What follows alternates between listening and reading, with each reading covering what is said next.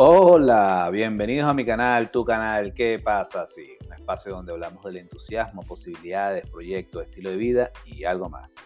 Yo soy José Orlando García y en esta temporada estamos enfocados en la salud física y cómo crear un estilo de vida saludable, así que te estaré compartiendo datos y pequeñas historias que te permitirán visualizar ese destino que se llama ser y estar saludable. Y además llegar allí. Y lo mejor de todo, como lo presenta la promesa del título de mi libro, sin esfuerzo. Hoy hablaremos de un tema algo controversial en estos días y es toma el control de tu vida, porque nosotros somos los únicos responsables de vivirla y si tú no lo haces, nadie lo hará por ti.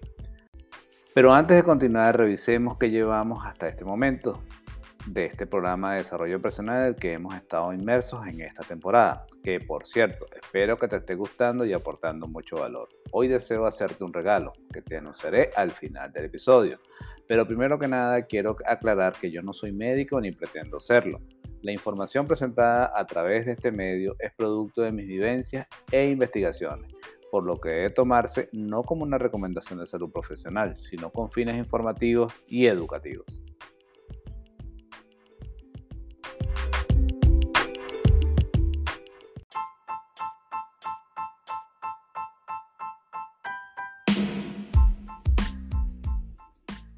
Al principio hablamos y estudiamos a mi amigo el ego y cómo podemos usarlo a nuestro favor para elevar nuestra autoconfianza y autoestima. Luego nos adentramos un poco más a fondo y revisamos el poder del hábito y cómo estos nos pueden llevar a la cima del mundo o simplemente destruirnos.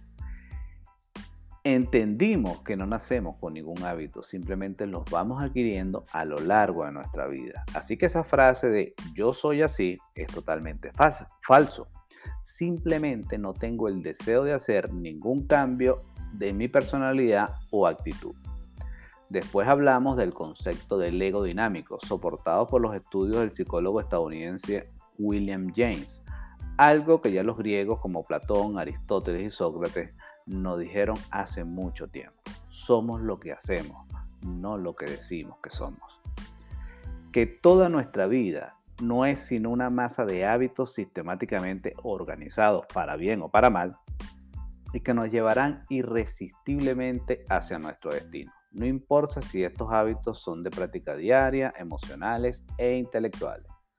Luego comenzamos a desmitificar por qué nos enfermamos y concluimos que las enfermedades no existen, solo existen desbalances que el cuerpo manifiestan con el fin de, de alertarnos que algo no está funcionando bien y que debemos realizar algún cambio para recuperar el balance natural. Incluso que cuando estamos frente a un diagnóstico también estamos recibiendo una carga emocional que nos afectará o no de acuerdo a qué tanto nos identificamos con estas palabras o diagnósticos. Después vimos el poder de la atención. Y como hoy sabemos que donde colocamos nuestra atención también estaremos colocando nuestra energía. Y que la materia y la energía es la misma cosa, pero en grados de vibración distintos y que cuando una persona recibe un diagnóstico enfoca toda su atención en este y por eso el desbalance se expande cada vez más y más. Por último, hablamos del miedo y cómo esta emoción nos ha permitido sobrevivir como especie hasta nuestros días. Sin embargo, actualmente las personas vivimos con una serie de miedos que más del 90% de ellos nunca se van a materializar pero las personas pasan tanto tiempo con sus niveles de adrenalina y cortisol tan elevados que esto debilitará su sistema inmune, desarrollando altos niveles de estrés que a la larga traerá más desbalances o enfermedades a su cuerpo. Hoy se sabe que la mayoría de las enfermedades son originadas en nuestra mente. Ahora bien, después de este breve resumen de conocer con qué herramientas contamos hasta este momento, quiero hablarte e invitarte si es necesario para que tomes el control de tu vida. Y esto se hace desde un solo lugar y ese lugar se llama responsabilidad. Como te comenté en el episodio anterior, las responsabilidades no se delegan. Tú y yo somos responsables de nuestra vida, nadie más. Si tomamos la palabra responsabilidad y la dividimos por la mitad, nos queda la palabra respond que viene a dar respuesta y habilidad que viene de habilidad, porque el significado etimológico de la palabra responsabilidad es tener la habilidad de dar respuesta a algo o desafío. Como sabemos, vivimos en un mundo donde nos quieren hacer creer que los demás son los responsables y nosotros solamente somos los peones de un juego donde hay unos supuestamente unos líderes en cada área, como es la política, la economía, la ciencia y la religión. Pero hay que tener cuidado, porque ya te dije que la responsabilidad no se delega. Tú y yo solo podemos ceder el control de algo, más no la responsabilidad. Por ejemplo, los políticos se las pasan promocionando sus modelos estatistas, socialistas, comunistas y todas las istas que se te ocurran para hacerlos creer de que van a salvar y prometer y van a arreglarlo todo. Y existen personas que le creen, porque supuestamente es responsabilidad del gobierno proveer y tal cual cosa. Pero resulta que lo que están es cediendo el control para cobrarles más impuestos, para afectar la economía, cambiar las leyes, etc. Y supuestamente todo esto en representación de los que votaron por ello.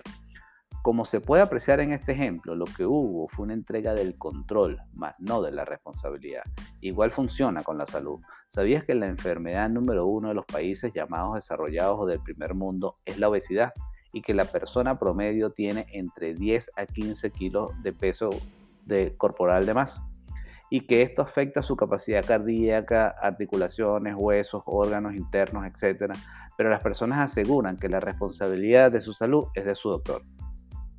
Y no se dan cuenta que lo que están haciendo es cediendo el control al sistema de salud, pero la responsabilidad es y seguirá siendo de ellos. Porque al momento de vivir un, evento en su cuerpo, como puede ser un infarto, su doctor solo dirá, ¿lo superó o no? porque al final debemos recordar que la vida es elegir. Solo tú puedes elegir desde tu actitud hasta cómo te sientes, qué comer, qué beber, quién te hace molestar, quién te hace feliz, porque es tuyo, es tu vida y por ende es tu responsabilidad. Dos personas pueden ver el mismo paisaje y estar en el mismo lugar, pero la experiencia es completamente diferente. Quizás para uno es el mejor día de su vida y para el otro es algo normal o incluso hasta terrible porque su mente y emoción están en otro lugar. Nunca podemos evitar nuestra responsabilidad. Toma el control de tu vida.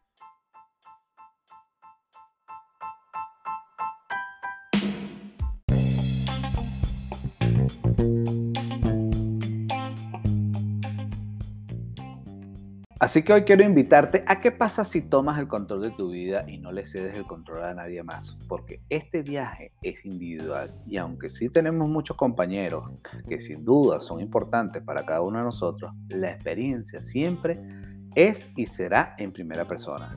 Enfócate en vivir en ese estado saludable que deseas experimentar y permanecer en esa emoción si tu cuerpo te está manifestando un desbalance, busca entender cuál es el mensaje que te está enviando y desde allí crea esa nueva personalidad, saludable y sin etiqueta. Recuerda que el estado natural del cuerpo es estar saludable. Cualquier otra cosa es para decirnos ya basta, hazme caso o me detengo, porque algo no estamos haciendo bien. Como te comenté al principio del episodio, hoy te quiero hacer un regalo. Encontrarás el enlace en la descripción del episodio. Se llama Cuatro cosas que debes evitar si deseas perder peso.